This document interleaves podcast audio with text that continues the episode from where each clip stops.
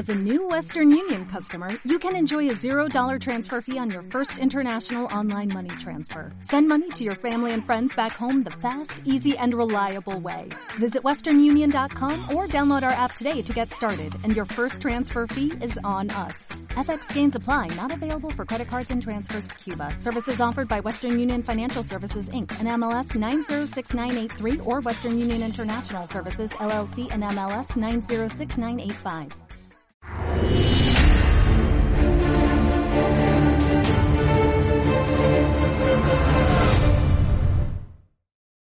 Hola, ¿qué tal? Bienvenido a Demos, la actualidad con criterio como todos los jueves. Hoy los criterios van sobre economía y para hablar de economía tenemos una semana más a Roberto Centeno, nuestro economista de cabecera. Roberto, ¿qué tal? Muy buenas noches. Muy buenas noches a todos. Roberto, hoy tenemos que arrancar hablando de la EPA, de la encuesta de población activa. Ha sido sin duda en España la noticia económica más importante que hemos tenido. ¿Cuál es la conclusión que sacas a la vista de los datos? Bueno, más importante que hemos tenido esta semana. eh, ah, luego hay otras que ya hablaremos. Bien, la EPA es la encuesta de población activa correspondiente al tercer trimestre, es decir, a los meses de julio, de agosto y de septiembre. Eh, suele ser una encuesta eh, tradicionalmente elevada en eh, la creación del número de ocupados, aunque esto está cayendo a la misma velocidad que está cayendo toda la economía. Pero verdaderamente las cifras cuando se desglosan son alucinantes. eso por decirlo suavemente. Ustedes, si es que han oído hablar de la EPA, porque no se ha, mm, eh, digamos, no han sacado mucho pecho la chusma eh, socialcomunista que no gobierna, porque no es para sacarlo. Pero eh, si algo han sabido es que el número de ocupados se había incrementado en 77.700, que es la cifra más baja en no se sabe cuántos años. Pero eh, eh, el problema, eh, no sé si hay otros problemas anteriores.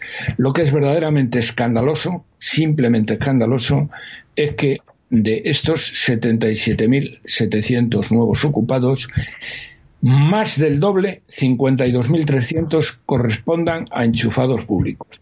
Es decir, en este trimestre, los socialcomunistas, terroristas y criminales golpistas, eh, enemigos de España, todos ellos, eh, han contratado 52.300 eh, nuevos enchufados públicos. Llevan ya contratados desde que está Sánchez 300.000. Manda narices. estos son gente, o más bien gentuza, que no sabe hacer una O con un canuto y que eh, cobra eh, cifras muy por encima de media de las que cobran los funcionarios públicos que han hecho eh, esto por oposición, que han conseguido la plaza por oposición. Fíjate, Roberto, hay, una cosa en este punto que a mí me escandaliza y es pensar que en la época de la tecnología, cuando la técnica está más avanzada, resulta que ahora tenemos más funcionarios que nunca por todos estos enchufados a los que hacía referencia, cuando, por ejemplo, en épocas anteriores hemos tenido muchísimos menos, lo cual es, es tremendo. Luego dicen, ¿por qué no llega el dinero? Bueno, pues uno de los grandes motivos es precisamente por toda esta panda de enchufados que tenemos en todo tipo de administraciones. Sí, eh, fundamentalmente en la autonómica y en la municipal. Pero eh, ya que has sacado esto, lo iba a decir después, pero lo digo ahora, porque viene a cuento. Eh, miren ustedes, hemos llegado a la cifra que parecía inalcanzable de tres millones y medio de empleados públicos. De estos tres millones y medio de empleados públicos, alrededor de dos millones y medio ¿eh? Eh, son eh, han entrado a dedo o con oposiciones a medida. Esto lo comentó, mm, fue una de las últimas comentarios que hizo mi antiguo alumno Montoro, que era el ministro de Hacienda, como recordarán, en la época del traidor mentiroso eh, eh, y miserable de Rajoy y cobarde. Traidor, porque financió el golpe de Estado de Cataluña con dinero público. Y eso en cualquier otro país, en el 80% de los países, eh, le hubieran pegado un tiro en la cabeza, lo hubieran ahorcado. Y en los países más civilizados uh, es un tema de cadena perpetua.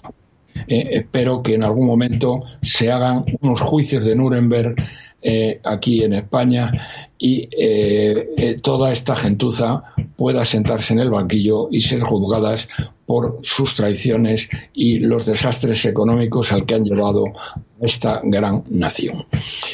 por lo tanto, efectivamente, cuando en el año 75, cuando muere el general Franco, teníamos una de las administraciones más competentes de Europa. Teníamos, eh, para empezar, todo eran eh, oposiciones por oposición. ¿Eh? Pues abogados del Estado, economistas del Estado, pero vamos, hasta para entrar de conserje en un ministerio tenían que hacer una oposición. Nada fácil por otra parte, nada fácil por otra parte. Bueno, después cuando el miserable de, eh, de Adolfo Suárez dividió España en 16 trozos eh, contrarios a la historia y a la geografía española, eh, nació el Estado de las Autonomías, que hoy supone un despilfarro anual de 100.000 millones de euros. Y aquí han entrado legión de, legiones de enchufados que han entrado bueno, muchos de ellos es que no tienen ni el bachillerato. Algunos puede que no sepan ni leer ni escribir. ¿eh? Y han entrado, ¿eh? pues eso, dos, dos millones y medio que son los que están llevando a la ruina a este país. Aparte de otras cosas, porque las autonomías no lo gastan en esto. Tengo que decir también que debido precisamente a los altos sueldos de los enchufados públicos, eh, los empleados públicos cobran un 56% más que los em, de media que los empleados del sector privado, que son los que pagan toda esta fiesta. ¿eh? Verdaderamente, señoras y señores, esto no ocurre en ningún país del planeta, porque es que eso no ocurre ni en China, ni en Corea del Norte, ni en Venezuela, ni en ninguna otra parte. Esto solamente ocurre en España, un 56% más. Es una auténtica salvajada.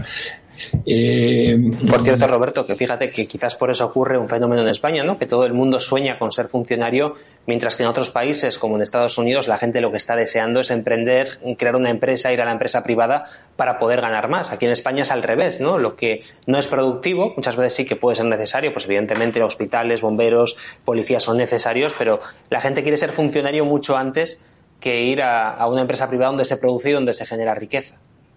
Pero es que, fíjate, decías tú hace un momento que con el incremento, lo que supone la tecnología, es muy cierto que hoy hay muchas más cosas que atender que en el año 75, pero es más cierto todavía que la tecnología permite hacer eso con muchas menos personas. Tan es así que España es el único país del mundo occidental y del otro no lo sé, pero del mundo occidental que ha incrementado eh, salvajemente el número de eh, empleados públicos. Eh. En algún país, muy pocos, se ha incrementado, pero muy poquito, un 5%, un 10%. Bueno, aquí, señoras y señores, han pasado de 900.000 a cuatro veces más, un 400%, con toda esta legión de enchufados. Una de las cosas, eh, por lo tanto, obviamente, una de las cosas imprescindibles para, para que España eh, se pueda llegar a arreglar algún día, eh, porque esto nos ha llevado a un endeudamiento, del que hablaré después, que ha arruinado a las generaciones futuras durante los próximos 60 o 70 años. Pero mm, lo que sí quiero decir es desmentir una cosa que dicen los juntaletras y los opina todo de las teles, ¿eh? decir, hombre, vamos a ver, sobran mm, dos millones y medio de funcionarios, ¿vale? Pero ¿qué vamos a hacer? No los vamos a despedir, porque fíjense usted, tendríamos dos millones y medio de parados más. Bueno, estos tíos son unos jodidos analfabetos. ¿eh? Eh, si supieran algo de lo que hablan, eh, sabrían que hay una ley, la ley más importante empírica de la economía española. Yo he sido profesor de, estructura económica con José Luis San Pedro y Ramón Tamames, y, eh, y, luego después eh, saqué mi propia cátedra en la Escuela de Ingenieros de Minas de Madrid, en la Escuela de, Superior de Ingenieros de Madrid de Economía General. Pero durante muchos años he estado dando clase a las órdenes de San Pedro y a las órdenes de Tamames eh, sobre la estructura económica de España. Y hay una ley empírica en la estructura económica de España que dice, a ver si os enteráis, eh, son alfabetos descerebrados. ¿eh? Me refiero a los juntaletras y a los opina todos. Esta ley empírica dice que por cada funcionario eh, o empleado público que se destruye en el sector público, en España se crean 2.5 puestos en el sector privado. Es decir, si despidiéramos a ver si os enteráis, son alfabetos. Si despidiéramos a los dos millones y medio que han entrado a dedo, que no saben hacer una O con un canuto, que lo único que hacen es complicarnos la vida y hacernos eh, tener muchísimos más papeles y muchísimas más eh, complicaciones para conseguir cualquier cosa en la administración. Bueno, pues estos dos millones y medio de, de enchufados se fueran a la calle, que se tienen que ir a la calle, eh, se tienen que ir a la calle porque están destruyendo España, económicamente hablando y, productivamente hablando, luego hablaré de eso, eh, se fueran a la calle, eh, no se producirían dos millones y medio de paro más. Lo que ocurriría es que se crearían, se destruirían 2,5 2,5 eh, millones en el sector eh, público, en el empleo público, y se crearían 5 y, mm, eh, vamos a ver, 5 más 1, 250, no, mejor dicho, 7 millones de empleados en el sector privado. Eso significaría que el neto sería de una creación de 5 millones de, eh, de, empleos más en España.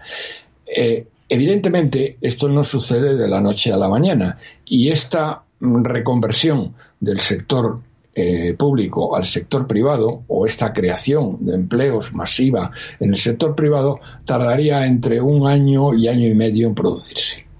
Pero en este periodo de tiempo esto es lo que ocurriría. Por lo tanto, señores juntaletras analfabetos, señores opina todo analfabetos, a ver si de una puñetera vez os enteráis de lo que habláis. ¿eh? Cuando decís que si se despide al empleo público, ¿eh? pues lo único que hace es crear separados. No, lo único que hace ¿eh? el despido del empleo público es crear dos veces y media más mm, empleo en el sector privado. Entonces, eso es lo primero que eh, tenéis que entender. Pero es que además, estos analfabetos que entran a dedo eh, nos llevan a eh, una situación gravísima desde el punto de vista de la productividad. Porque, ¿qué hacen estos mandantes? Pues miren ustedes, antes cuando se necesitaba, por ejemplo, en un ayuntamiento un papel para conseguir una determinada licencia o una determinada cosa y había un funcionario, ahora como en vez de uno hay cinco, ¿eh? en vez de y tienen que hacer como que trabajan, ¿eh? Eh, pues en vez de un papel se necesitan cinco. Con lo cual, digamos que las trabas administrativas se han multiplicado extraordinariamente. Al punto de que hoy eh, bueno, hay una cosa que lo van a entender ustedes que es de auténtica vergüenza. ¿Mm? Eh, ahora viene la época de las vacunas. ¿Mm? Bueno, pues en esta época de las vacunas ¿Mm?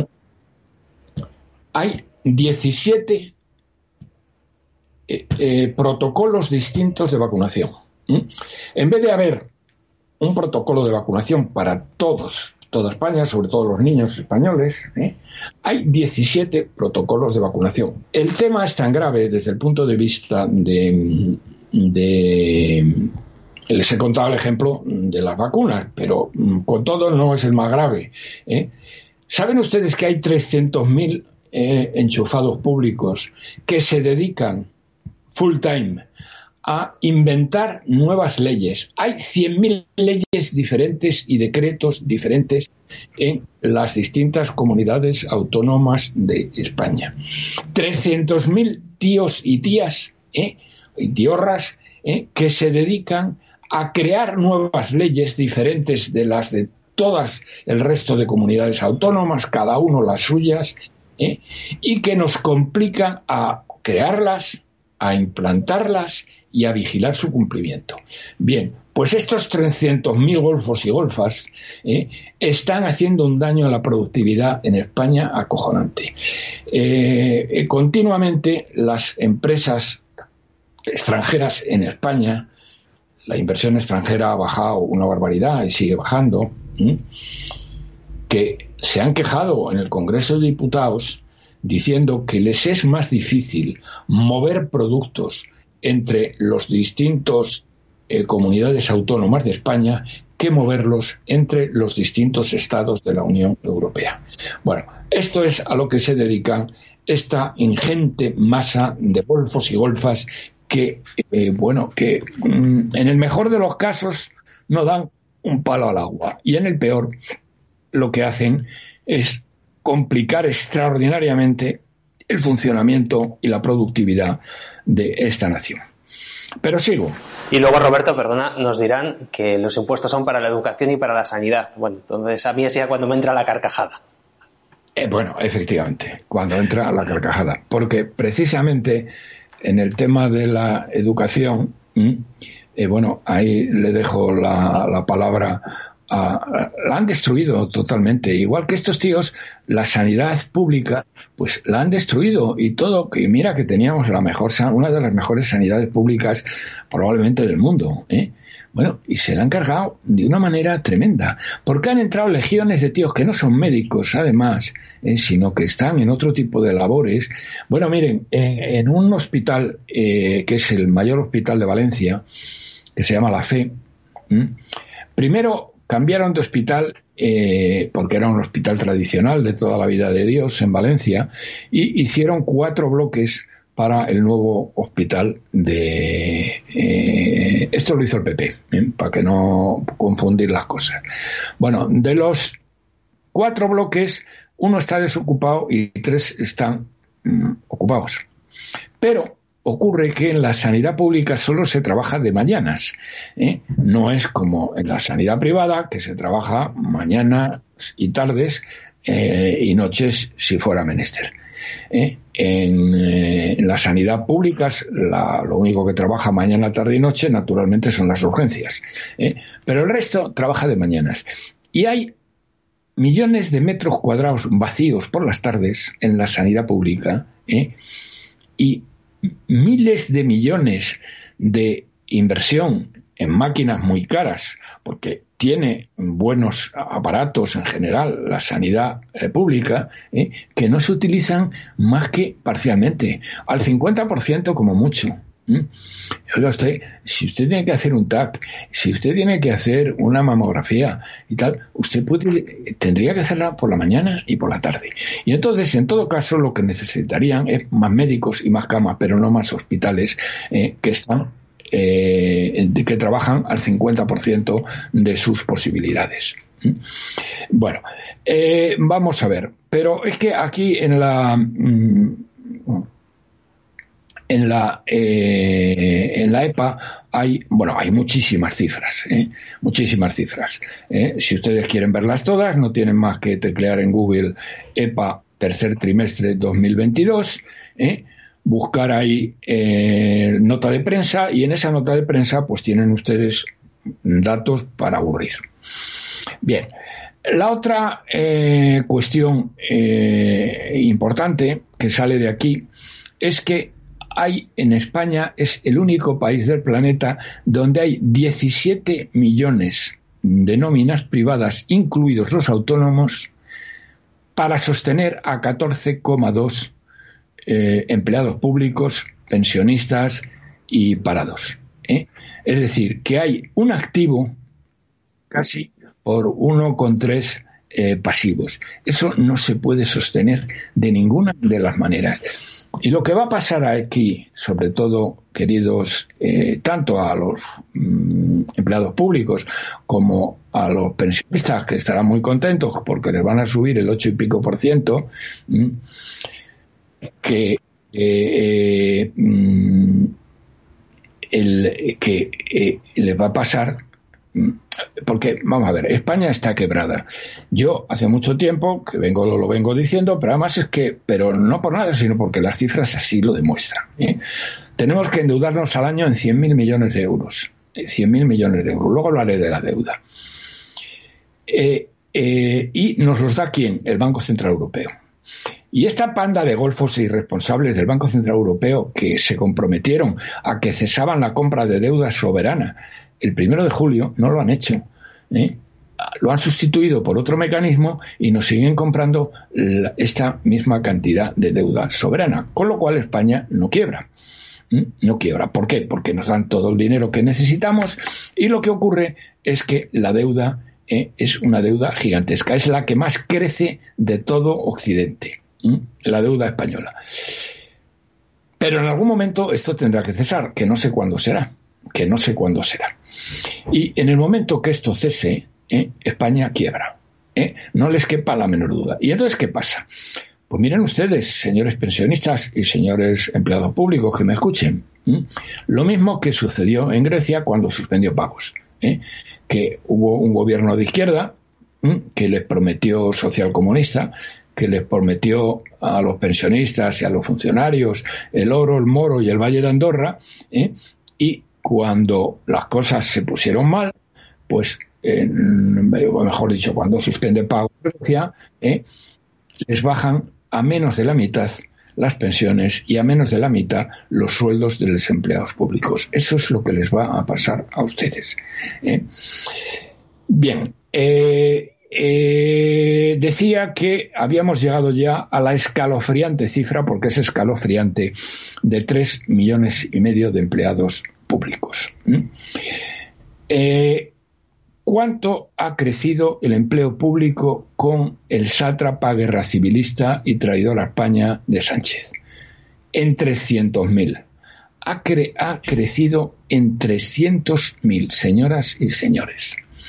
Una auténtica salvajada. Han enchufado, han enchufado a 300.000 personas eh, eh, de las cuales, de estos 300.000 que han entrado, pues probablemente 10 o 15.000 habrán entrado con oposiciones a medida, como puedan ser militares, pueden ser policías, puedan ser médicos, pero el resto eh, ha entrado absolutamente a dedo. Es auténtica vergüenza. Bien, eh, más cosas. Fíjense que tenemos aquí un ministerio dirigido por una analfabeta y una panda de mangantas ¿eh? que ganan sueldos de 60.000 euros. Me estoy refiriendo al ministerio eh, este de, las feminazis, de igualdad, de la Montero, la, ex del Coletas. Bueno, ahí hay una legión mm, de mangantas que no sabe, que no tiene ni el bachillerato y que ganan de media 60.000 o 65.000 euros se supone que para buscar la igualdad. Miren ustedes lo que sale en la EPA. Montero, a ver si te enteras, ¿eh? y esto lo cuentas ¿eh? en tus discursos eh, feminazis que dan vergüenza ajena escucharlo. En esta EPA, es decir, en este trimestre que acabó en septiembre, divididos por sexos, se crean 838.400 puestos para hombres y se destruyen 60.700 para mujeres. ¿Te enteras, señora ministra de, las feminazis? Eh? No tienes vergüenza y la gentuza que tienes contigo, porque son gentuza, estos que fuisteis a Nueva York, nada más y nada menos que en un Falcon, con lo que cuesta eso, la millonada que cuesta eso, y estuvisteis por allí ¿eh?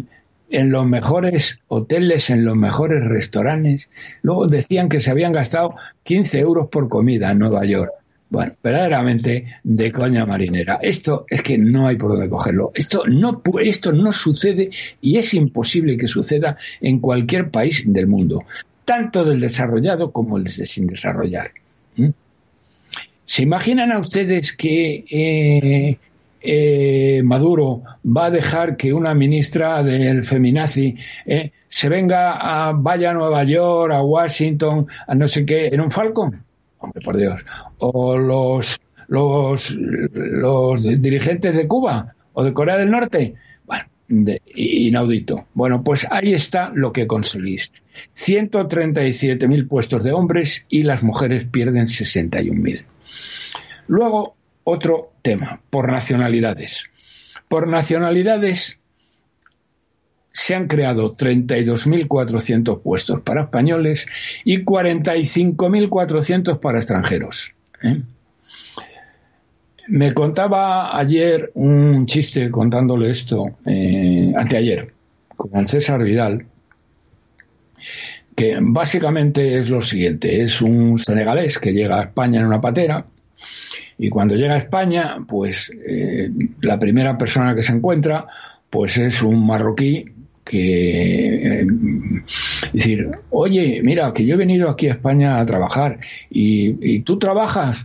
dice, no, hombre, no, yo cómo voy a trabajar, yo tengo estas subvenciones de por aquí, de por allá, y gano muchísimo más en subvenciones que trabajando, así que yo no trabajo, me dedico a pasear y a pasarlo bien.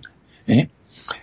Y así se va encontrando eh, una serie de inmigrantes hasta el quinto. Y el quinto era un paisano suyo, un senegalés. Y dice, oye, ¿y tú qué pasa? ¿Que tampoco trabajas? No, le cuenta lo mismo, le dice, yo para qué voy a trabajar. Si estos imbéciles de españoles te pagan todo, te dan unas subvenciones del copón y ganas mucho más con las subvenciones que trabajando en algo. Y dice, ¿y los españoles que por las mañanas andan por la calle y no trabajan? Dice, mira, pues eh, una de dos, o son políticos, ¿eh? o son, eh, em, vamos a ver, si me acuerdo, mm, bueno, básicamente decía, o son políticos o son parados que tampoco les interesa eh, trabajar y están siguen subvencionados. Así que verdaderamente lo de España es eh, inaudito mm, total. Bueno, pues esto es lo que tenía que decirlos de, mm, de los eh, de la EPA. Hay muchísimos más datos que pueden encontrar ahí. Ah, bueno, hay uno que se me olvida y este sí que lo tengo que decir. Hay un cuadro eh, muy a toda página en, la, en el sitio que he dicho que busque, la nota de prensa, donde viene eh, una serie de todos los eh, terceros trimestres de la creación de empleo, porque este es un buen trimestre para la creación de empleo. Bueno, en el año 22, quitando el año 19, que fue el de la pandemia, que todo estaba cerrado y todo lo demás, donde el número de eh, empleados crea, de empleos creados fue de 69.000. El resto, por ejemplo, el año pasado se crearon 354.000. En el año 17 se crearon 236.000. En el año 70 569.000. Bueno, pues en el año 22 77.700. ¿Qué significa esto, señoras y señores? Que está cayendo el empleo de una manera brutal. Y para disfrazarlo están contratando legiones y legiones de analfabetos en el sector público eh, nombrados totalmente a dedo. Así que esto quiero decirlos, que sepan que eh, la situación cada vez va a peor. Luego, eh, ¿cuál es la otra cara de la moneda? La otra cara de la moneda, señoras y señores, es el empobrecimiento de las familias. Eh, el empobrecimiento de las familias, eh, esta de presidente traidor a España que decía que no vamos a dejar atrás a nadie. Bueno, somos el país de Occidente que más ha dejado atrás a gente. ¿eh? somos los números uno en empobrecimiento de las familias. Un 50% de familias no llega a fin de mes y un tercio vive por debajo del umbral de la pobreza.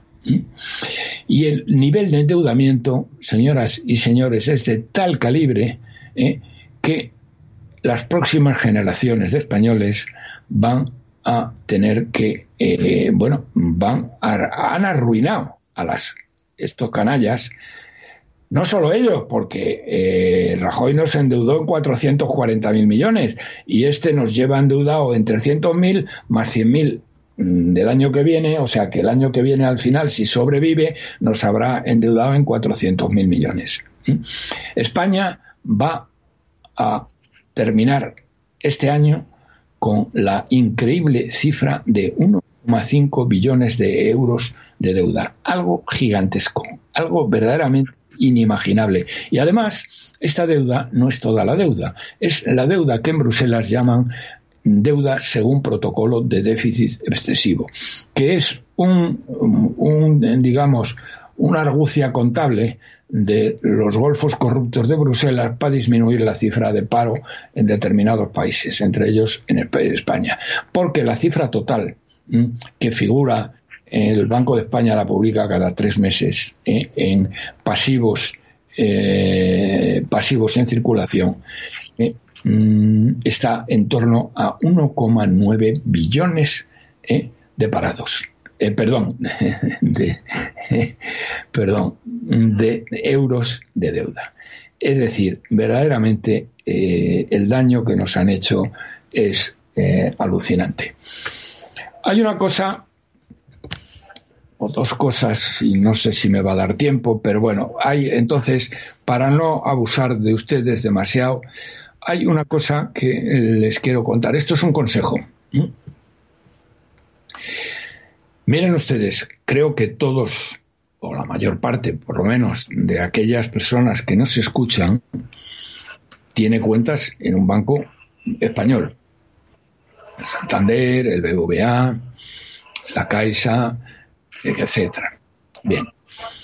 Los bancos españoles son los únicos bancos de Europa que se han negado a remunerar las cuentas de depósito de sus clientes. Es decir, usted tiene un depósito, pues no sé, de 20.000 euros o de 30.000 euros y hasta hace poco le cobraban. No sé si ahora le cobran todavía, pero desde luego es que no le remuneran nada, cero.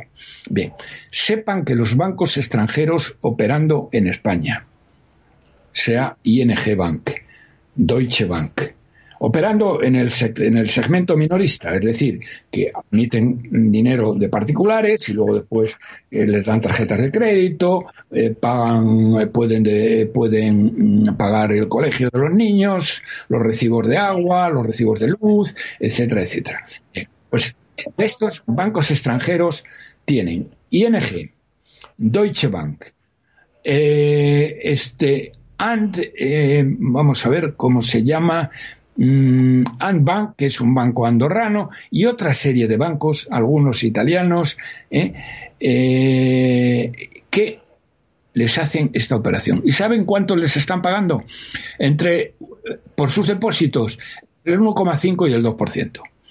Entonces, si ustedes no son tontos, lo que tendrían que hacer es ir a su banco ¿eh? y decirle, mire usted, yo quiero que me remuneren porque todos los bancos en Europa están remunerando su cuenta.